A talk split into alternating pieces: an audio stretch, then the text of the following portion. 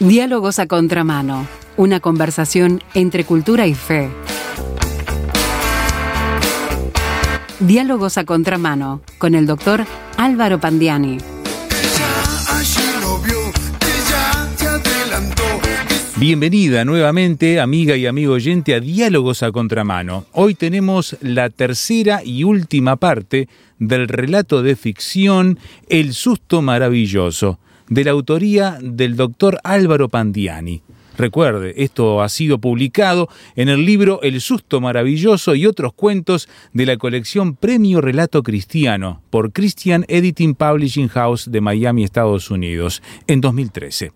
Con ustedes entonces el doctor Álvaro Pandiani para continuar con la última parte de El susto maravilloso.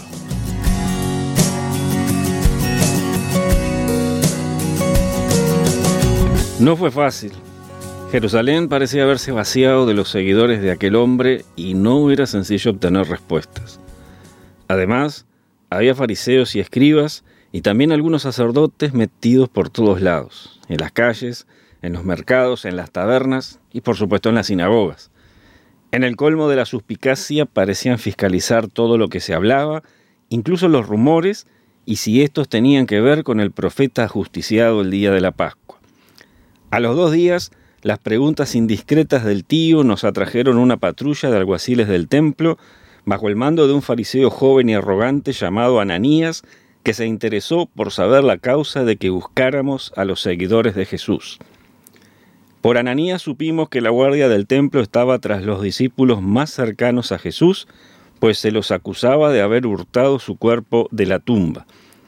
Ananías y yo nos conocíamos desde algún tiempo atrás y ella había comprendido que los de su clase no me caen para nada simpáticos. Gracias a Dios, Ananías sabía de mis negocios con los romanos, y aunque tampoco esta vez se ahorró dirigirme una mirada de asco por eso, mi simpatía por Roma, como él la llamaba, lo disuadió de pensar que yo preguntara por Jesús por algo más que simple curiosidad. Cuando Ananías y los soldados se alejaron, el tío susurró. ¿Oíste lo que dijo tu amigo? La tumba de Jesús está vacía. Ese idiota no es mi amigo, tío. Y claro que la tumba está vacía. Si sus discípulos robaron el... Julio, antes eras inteligente, pero ahora estás hecho un necio. ¿Acaso le creíste a ese hombre? ¿No te diste cuenta de lo ansioso que estaba porque creyéramos el cuento del robo? De todo lo que habló, lo verdaderamente importante es que la tumba de Jesús está vacía. El tío José tenía razón. Y saben, aunque me desanimó darme cuenta de mi lentitud mental, me entusiasmó la idea de poder encontrar a Jesús de Nazaret otra vez entre los vivos. El sábado siguiente, algo frustrados por lo infructuoso de la búsqueda, fuimos a la sinagoga. Ambos percibimos un cambio en la actitud de Jairo, el principal, quien siete días atrás lucía derrotado sin que se comprendiera por qué. Ahora, el hombre se veía exultante y feliz, con una sonrisa iluminando su rostro. Cuando el servicio finalizó y luego que todos los asistentes se retiraran, el tío José y yo logramos que Jairo nos recibiera en su casa. Ese día comimos con él. Durante la comida le preguntamos sobre Jesús de Nazaret. Sus ojos se llenaron de lágrimas, pero no eran lágrimas de tristeza. El triunfo alumbró otra vez su rostro con una sonrisa. Alargó una mano hacia su hija, una linda muchacha de 13 o 14 años de edad que se refugió en el abrazo de su padre y entonces nos contó su historia. Fue hace casi dos años. Mi esposa, mi hija Micaela y yo teníamos una vida tranquila en Capernaum. Por supuesto, sabíamos de Jesús, pues ya llevaba más de un año recorriendo Galilea, predicando y sanando. Yo vi algunos de sus milagros, ciegos, paralíticos, un par de sordos, un manco y varios endemoniados. Nunca había visto nada igual. Nunca había oído ni leído en las escrituras siquiera que nada sino el poder de Dios pudiera hacer lo que él hacía. Parecía tener la capacidad de crear nueva vida en esos cuerpos enfermos y gastados. Como Jesús, al principiar su ministerio, se mudó de Nazaret a Capernaum y nuestra ciudad era la base desde la cual salían sus giras de predicación, cada vez que regresaba todo el mundo se alborotaba. Durante casi dos años, Capernaum vivió periodos de completa calma, alternando con tumultos, polvaredas y multitudes que se movían y arremolinaban. Y siempre en el centro de todo estaba Jesús. Teníamos dos médicos viviendo en la ciudad, uno judío y otro egipcio, y los dos debieron mudarse pues ya no quedaban enfermos a quienes atender. Yo sabía que los fariseos y la mayoría de los escribas, no todos, pero sí la mayoría, se le oponían y lo envidiaban. Pero yo lo admiraba y llegué a amar sus palabras. ¡Qué enseñanza! ¡Qué doctrina! Santo Señor, cómo refrescaban el alma. Como les decía, hace casi dos años Micaela contrajo una fiebre muy rara. Un día amaneció bien, pero a la tarde comenzó a arder y por la noche estaba sin conocimiento. Las matronas que vinieron a casa y la vieron pusieron una expresión muy preocupada. Pensé en llamar a Jesús. Créanme, lo primero que pensé fue en llamarlo a él. Nunca lo había molestado ni le había pedido nada. Siempre le había abierto las puertas de la sinagoga para que predicase. Pensé, llamaré a Jesús y él la sanará. Realmente creía que Jesús sanaría a Micaela cualquiera que fuese la causa de esa fiebre. Pero cuando salí esa noche a buscarlo, me informaron que el día anterior había entrado en la barca de uno de sus discípulos y todos se habían ido. No se sabía nada de Jesús. Me sentí muy inquieto. Pensé entonces, buscaré un médico que atienda a Micaela. Pero entonces recordé que los médicos de la ciudad se habían ido. Comprendí que estábamos solos, mi mujer y yo, con nuestra hija enferma y sin poder hacer nada por ella. Jairo suspiró largamente, con cierto estremecimiento, fruto seguramente del recuerdo de aquella noche espeluznante. Luego siguió. Pasamos la noche en vela junto a la cama de nuestra hija. Su respiración era estertorosa y se entrecortaba por momentos. Le hablamos, la llamamos, le sostuvimos las manos, pero no se dio por enterada. Cambiábamos permanentemente los paños húmedos intentando bajarle la fiebre, pero seguía ardiendo. Varias veces creímos que había muerto, tan débil era su respiración. Por fin nos adormecimos.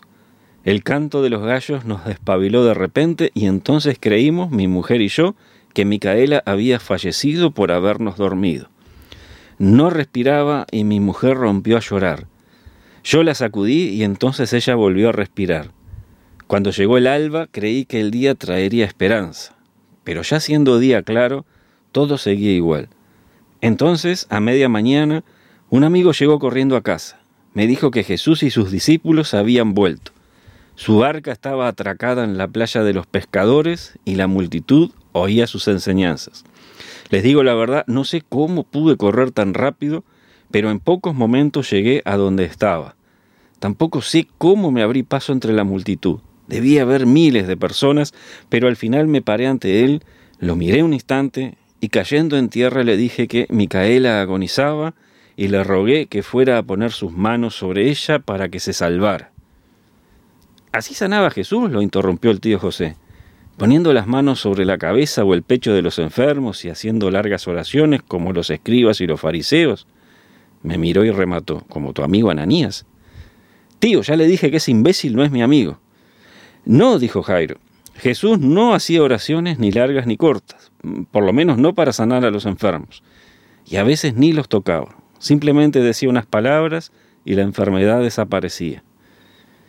Yo vi cuando sanó un paralítico, comenté yo. Lo observaba desde lejos cuando le ordenó levantarse y caminar. Las piernas del hombre de pronto se inflaron hasta un tamaño normal y el paralítico se puso de pie y comenzó a correr. Siempre de lejos, Julio. Ya hablamos sobre eso, tío. Jairo nos miraba ceñudo. Cuando hicimos silencio, habló. Si me permiten, voy a continuar. Por favor, replicó el tío. Llegar desde la playa a mi casa parecía una empresa imposible. La muchedumbre nos apretaba por todos lados. Yo estaba terriblemente apurado por llegar de nuevo junto a Micaela. Tenía esperanza, pues llevaba a Jesús conmigo, pero al mismo tiempo me aterraba pensar que podía ser muy tarde ya. De pronto él se detuvo, Miró a la multitud y comenzó a preguntar quién lo había tocado. Creí que se había vuelto loco, con tantas personas apretujándose por estar junto a él. Uno de sus discípulos, creo que Simón, al que llaman Pedro, le dijo eso mismo. Pero él quedó parado allí y ya no se movió. Por fin una mujer se postró ante él y contó que había tocado el borde de su manto, pues hacía muchos años que sufría de hemorragias, no me acuerdo dónde, y ningún médico había podido ayudarla. Dijo que al tocar el manto de Jesús algo en su cuerpo había cambiado y se sentía sana. Al escuchar esto, la esperanza se avivó en mi interior. Estaba prácticamente seguro que Micaela sanaría. Entonces alguien tomó mi brazo. Era mi primo Eleazar, venía de casa. Me dijo que mi hija había muerto, que ya no molestara al maestro. La jovencita se incorporó al oír esto, pero no hizo ninguna pregunta. Seguramente ya conocía la historia. Jairo derramaba lágrimas allí ante nosotros. Con voz trémula, prosiguió. Entonces él me miró y dijo unas palabras que nunca, nunca olvidaré. Me dijo, no tengas temor, solamente cree. Cuando por fin llegamos a casa ya había dos plañideras cantando endechas fúnebres. Esas mujeres parecen rondar las casas en las que hay enfermos buscando dónde ser contratadas. Nuestros familiares lloraban y prorrumpían en lamentos. Jesús entró, siempre a mi lado. Los observó unos instantes y luego pidió silencio. Preguntó la causa del escándalo y enseguida agregó que Micaela solo estaba dormida. Nuestros familiares se enojaron, empezaron a burlarse de él y algunos hablaron de echarlo a puntapiés. Pero Jesús venía acompañado por doce hombres, sus discípulos, y les ordenó sacar a todo el mundo a la calle. Muchos de mis parientes me miraron, incluso mi mujer me miró inquisitiva, pero yo asentí. Quería sacar de mi corazón el temor a un horrible desengaño, quería creer en él. Tomé de la mano a mi esposa y entramos con Jesús al cuarto de Micaela. Tres de sus discípulos nos siguieron y cerraron la puerta. Cuando vi a mi hija se me aflojaron las piernas. Caí de rodillas junto a ella y rompí a llorar. Lloré, lloré desconsoladamente. Micaela no respiraba. Aún estaba caliente, pero su rostro ceniciento lucía reseco, consumido por la fiebre. No respiraba. En ese momento terrible todos se desvanecieron para mí. Mi esposa, Jesús, sus discípulos. Allí no había nadie. Tan solo mi dolor y el cadáver de mi hija. De pronto percibí movimiento al otro lado del lecho. Miré entre una cortina de lágrimas y vi que Jesús había rodeado la cama y se había sentado junto al cuerpo. Entonces tomó la mano de mi hija y dijo simplemente, Niña, te hablo a ti, levántate. Yo escuché esas palabras, dijo entonces la jovencita, y su suave voz infantil se oyó por primera vez. Flotaba en un lugar de penumbra donde había mucha paz. No podía ver mi cuerpo, era como si allí no tuviera cuerpo. Entonces escuché su voz llamándome. Abrí los ojos y vi a ese hombre de cabellos muy largos sonriéndome con dulzura. Jairo extendió su mano hacia su hija y le acarició la cabeza. Luego nos miró, asintiendo, y concluyó. Jesús trajo a mi hija de regreso de entre los muertos. Y ahora no me importa lo que opinen el concilio, los fariseos o Herodes. Yo creo que Él es el Hijo de Dios.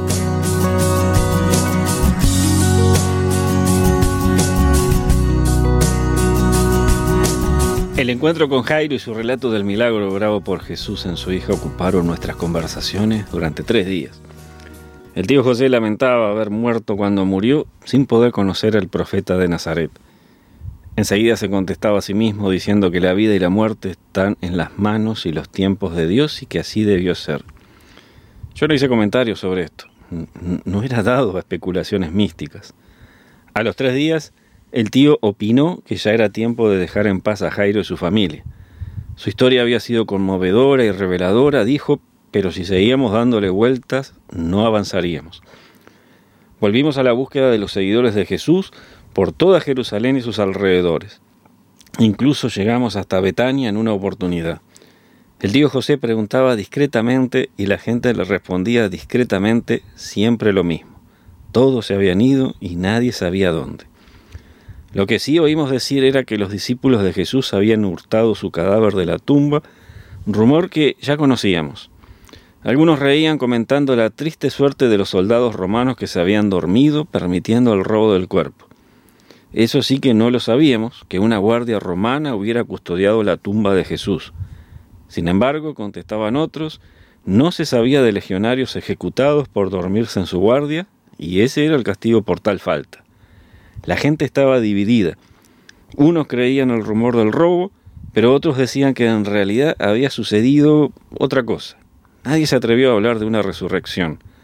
A los dos días, habiendo salido solo de casa para atender mis negocios, me encontré con Ananías, siempre seguido por un piquete de alguaciles del templo. Con una sonrisa socarrona, el despreciable sujeto se me acercó y dijo, Simeón, aunque el idiota de tu tío cree que su búsqueda de los discípulos de Jesús es sigilosa y secreta, estamos al tanto de todo lo que hace, de lo que dice y lo que le contestan. Varios miembros del concilio quieren que sea arrestado para hacerle algunas preguntas, pero los convencí de esperar. Te lo agradezco. No seas estúpido y no me agradezcas nada. Lo hice porque todavía no he decidido si encarcelarlo o dejar que él encuentre por mí a los seguidores de Jesús. Experimenté un odio asesino. Pero, aunque no lo crean, en ese momento recordé las enseñanzas de Jesús sobre el amor a los enemigos. Empero, no pude evitar un comentario. Así que sigues tras los discípulos del hombre que hicieron crucificar bajo cargos de sedición contra el César. ¿Pero qué? ¿Ahora tú también trabajas para los romanos? Ananías no supo qué contestarme. Me miró con profunda repugnancia y se alejó sin pronunciar palabra. El resto de ese día me sentí muy satisfecho. Hablando de los romanos, también ese día durante el trabajo, un centurión me comentó que el procurador había enviado un informe a Roma quejándose por la reciente profanación de varias tumbas y que suponía que el emperador emitiría un decreto al respecto. Finalmente, diez días después de nuestra reunión con Jairo, tuvimos novedades. La noche de ese día, el primo de mi suegra, Nicodemo, maestro de Israel, llegó de visita. Venía solo y cenó con nosotros. Cuando le presenté al tío José, lo miró suspicaz y comentó, Creí que tu tío había muerto años atrás. Me pareció engorroso explicarle en ese momento el detalle del regreso del tío desde el reino de los muertos, así que simplemente dije, él vino del campo. Nicodemo se dio por satisfecho con esto. Mientras cenábamos, comentó distraídamente mirando la comida. José, está usted muy interesado en encontrar a los seguidores de Jesús de Nazaret. Quedé paralizado con un trozo de cordero a medio masticar en la boca. Cuando Nicodemo clavó la mirada en el tío, respingué y casi muero atragantado. Tosí hasta casi escupir los pulmones. El tío José me palmió la espalda y Nicodemo me alcanzó agua. Una vez repuesto, Nicodemo prosiguió. Yo soy el único discípulo de Jesús que queda en Jerusalén. Por supuesto, pensé en ese momento aliviado. Yo lo sabía, el maestro Nicodemo era seguidor del Nazareno, pero disimuladamente por causa de los sacerdotes. El concilio lo sabe y me tolera, prosiguió él. También saben, por supuesto, que vine a verlos esta noche. Les explicaré que lo hice para advertirles que deben dejar de hacer preguntas sobre el hombre que fue crucificado hace casi un mes. De hecho, para eso vine. Desistan de su búsqueda. Ahora fue el tío José quien quedó paralizado. Yo no entendía. ¿Acaso Nicodemo nos combinaba de parte del concilio? ¿O no éramos bienvenidos entre los seguidores de Jesús? Maestro, están todos en Galilea, dijo él. Los seguidores de Jesús a quienes buscan. Por eso no los encuentran. Él también está allá. El tío José se puso de pie. Nicodemo lo miró y con una media sonrisa corroboró. Sí, mis queridos hermanos, Jesús resucitó de entre los muertos al tercer día de su crucifixión. Él ordenó que sus discípulos fueran a Galilea mis informantes me dicen que él ya no está con ellos permanentemente como antes, sino que los visita esporádicamente. Maestro, interrumpí, ¿usted lo ha visto? No, todavía no, pero espero verle en breve cuando venga a Jerusalén. Él vendrá. Sí, mis informantes también dijeron que Jesús vendrá dentro de algunos días a Jerusalén. Cuando Él llegue, les avisaré. Pero ahora sean prudentes ya no pregunten nada, solo esperen. Antes de irse esa noche, ya en la puerta, Nicodemo se volvió hacia mí y murmuró. Hace casi tres años, una noche como esta, él me dijo que debía nacer de nuevo para ver el reino de Dios. Habló de un nacimiento del Espíritu, cosas que no entendí. Sí, Julio, espero verle para finalmente comprender. Esperen mi aviso.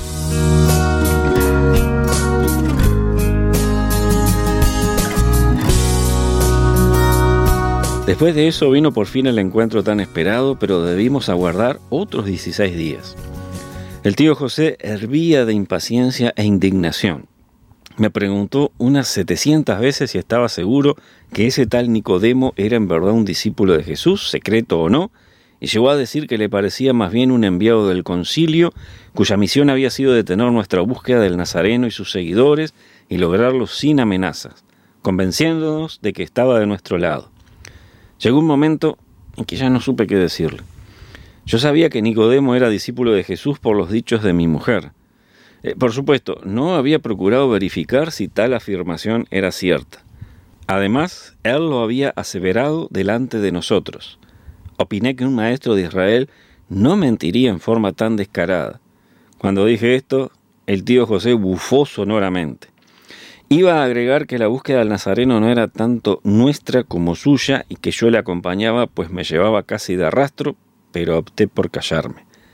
El siguiente paso en la exasperación del tío fue renegar de su regreso al mundo de los vivos, preguntando a Dios en voz alta por qué no le había dejado, tranquilo como estaba, en aquel lugar que es el destino de todos los mortales. Una noche, diez días después de la visita de Nicodemo, se desencadenó una tormenta espantosa. Llovió casi tanto como cuando el diluvio, si tal cosa es posible, y las centellas y truenos fueron verdaderamente aterradores. Pues ese día al tío José se le fue el sueño y no se le ocurrió mejor cosa que empezar a contarme detalles del mundo de los muertos, de aquellos que le habían recomendado no decir, incluyendo una expedición que hicieron él y otras tres sombras hacia un lugar que parecía al borde del mundo, más allá de donde provenían los alaridos y lamentos. Me contó las cosas que vio allí y eso me provocó pesadillas durante cuatro noches seguidas. Luego de 16 días, cuando la situación era ya insostenible, llegó un mensaje de Nicodemo. Decía simplemente Monte de los Olivos. Nos dispusimos a ir de inmediato. Mientras el tío se preparaba, me asomé a mirar el cielo. La mañana había lucido espléndida con un luciente sol primaveral en un cielo azul y despejado. Era más de la hora sexta, el sol recién había pasado el cenit cuando algunas nubes blancas comenzaron a elevarse, ascendiendo desde las montañas occidentales. Rato después, cuando nos pusimos en marcha, se había nublado por completo. Un frío húmedo comenzó a morder nuestros rostros mientras caminábamos por la calle. Tanto el tío como yo sabíamos lo que el frío y la humedad presagiaban. Vimos nuestra suposición confirmada al atravesar la puerta de la ciudad. Los campos estaban cubiertos de bruma, una bruma densa y blanquecina que hacía penetrar el frío hasta los huesos. Nos arrebujamos con nuestros mantos y seguimos. En poco rato llegamos a las faldas del Monte de los Olivos. Lo que llamó mi atención al llegar fue la gran cantidad de gente allí congregada. Observé entre los árboles y la vegetación del lugar mientras caminábamos lentamente ascendiendo la suave pendiente. Ocultos parcialmente por la bruma vimos hombres, ancianos, mujeres, jóvenes y niños, todos de pie, algunos tomados de la mano, otros abrazados, muy atentos a una voz firme y enérgica que aparentemente venía de la cercana cima, aunque desde allí abajo no distinguí nada. Avanzamos un poco más procurando divisar a quien hablaba, y entonces a mi izquierda, con asombro, con sorpresa, con muda consternación, vi a Ana. Eh, sí, ¿pueden creerlo? Yo estaba convencido de que mi esposa se hallaba en Jope con nuestros tres hijos disfrutando del mar, pero estaba allí, con Miriam, Claudia y el pequeño Nicodemo. Cuando Ana me vio, su rostro exhibió una expresión de desconcierto y temor. Comprendí que nunca habría esperado verme allí y que estaba reaccionando según lo que recordaba de mí. Mi desaprobación y mis enojos siempre que pretendía ir detrás del profeta Galileo cuando éste llegaba a Jerusalén. Pero aunque no lo crean, no me enfurecí ni sentí el más mínimo enojo. Sonreí y le tendí una mano. Ella me miró totalmente confundida, sonrió tímidamente y tomó mi mano. Cuando los niños me vieron, corrieron a abrazarme. Qué bien se siente el abrazo de tus hijos y el calor de la mano de la mujer que amas sobre la tuya. Y esa voz potente hablando del amor y el poder de Dios encima de nosotros. Los niños no se dieron cuenta de quién era mi acompañante, pero Ana reconoció al tío José en cuanto lo vio. Él le dijo, sonriendo, Hola Ana, querida, qué hermosos están tus hijos. Ella me miró pasmada. Yo hice un gesto restando la importancia, sonreí de nuevo y susurré, después te cuento. Finalmente llegamos a la cima del Monte de los Olivos. Y lo vi. Era él. Yo lo conocía, ya les dije. Lo había visto varias veces en Jerusalén. Era Jesús de Nazaret, hablándole a una multitud que debía llegar a 500 personas, con una túnica y un manto muy blancos y limpios, con las manos atravesadas por las heridas que habían dejado los clavos, con la frente horriblemente lacerada por la corona de espinas que yo vi y le habían puesto antes de crucificarlo. También con una inexplicable paz y un incomprensible amor destilando por sus ojos, y con una voz tonante pero dulce a la vez diciendo, yo estaré con ustedes todos los días hasta el fin del mundo. Y luego se fue. Ustedes lo saben, ustedes estaban allí. Se fue ascendiendo al cielo como un ave majestuosa, con sus manos traspasadas extendidas hacia sus discípulos y sus ojos aún derramando amor. Se fue de regreso a ese lugar de donde varias veces afirmó haber venido. Sí, yo sabía que Jesús aseguraba haber descendido del cielo. Lo que no sabía es que Él prometió volver. ¿Cuándo? ¿Quién sabe? Yo no lo sé ni tampoco ustedes. Qué buena estrategia para estimular a todos sus seguidores a estar siempre preparados. Jesús se fue y desapareció entre las nubes a gran altura sobre el monte de los olivos. Y aunque en ese momento experimenté una extraña sensación, quien me preocupó fue el tío José. Seguro que estaba sufriendo una gran desilusión por haber llegado otra vez tarde. Lo rodeamos, Ana, los niños y yo, pero él solo mostraba una sonrisa resignada. Incluso había algo de alegría en su voz cuando dijo, lo vi, Julio. Vi al Hijo de Dios que no fue enviado como Salvador. Lo vi. Eso me es suficiente, aunque no sepa qué vendrá después. Ninguno sabía que lo que vendría después llegaría de inmediato. Dos jóvenes de largas ropas blancas, muy blancas, se nos acercaron. Ya la mayoría de las personas se habían dispersado, desvaneciéndose entre los árboles y la bruma. Momentos antes me había parecido ver a esos muchachos hablando con los discípulos más directos de Jesús. Ahora llegaron hasta nosotros y uno de ellos le habló al tío con voz musical. Saludos, José. Es hora de irnos. El tío entrecerró los ojos, lo señaló y replicó, Conozco, ¿verdad? El joven sonrió y asintió. Yo soy quien te dijo que en breve estarían dadas las condiciones para criaturas como ustedes puedan ver al Creador. Te lo dije en otro mundo muy diferente a este. Ahora llegó tu momento. Nosotros te guiaremos. El tío José mantuvo la calma. Asintió varias veces y por fin contestó. ¿Puedo tener unos momentos con mis sobrinos? Claro, respondió amablemente el joven de vestiduras blancas. Señaló hacia unos árboles y agregó, Allí estamos reuniendo a todos los que regresaron a este mundo cuando las rocas se partieron para iniciar vuestro viaje final ahí te esperaremos. Gracias. Cuando se alejaron, el tío José se volvió hacia nosotros con una sonrisa radiante. Se acabó la incertidumbre. Julio, fue bueno volver a verte. Ahora me voy. Prométeme que nos veremos otra vez. Me encogí de hombros y dije abatido, eh, Tío, ¿cómo puedo prometerle eso? ¿Qué debo hacer para un reencuentro feliz más allá de este mundo? Sopenco, todavía no lo entendiste creer en el que acabas de ver volando rumbo al cielo, solo creer en él. Abrazó afectuosamente a mi esposa Ana y a mis tres hijos, y por último me abrazó a mí. Luego se alejó, desapareciendo entre la neblina. No lo volví a ver, no todavía.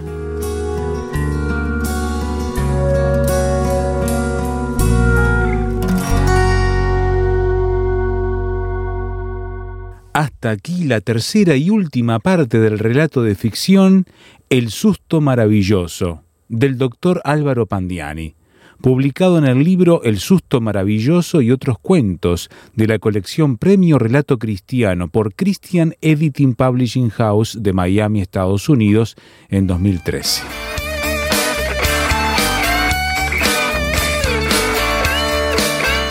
Esto ha sido Diálogos a Contramano con el doctor Álvaro Pandiani.